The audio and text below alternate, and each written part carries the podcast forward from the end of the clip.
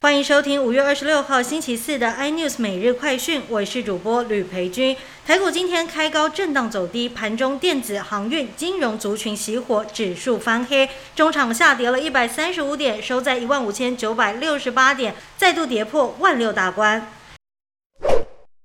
因为防疫保单争议备受外界质疑的富邦产险董事长蔡明星，针对这次事件也首度发信给员工，除了强调一切以保护利益及公平服务为优先，对于业务员肩负巨大的压力，他也表达感谢之意。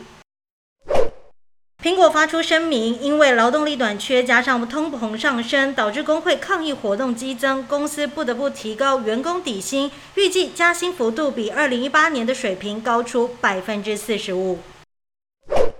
之前就传出要在六月开放观光客入境的日本，终于传出下个月六号会重新开放观光客入境，单日开放入境的外国旅客人数也从原本的一天一万人提高到两万人。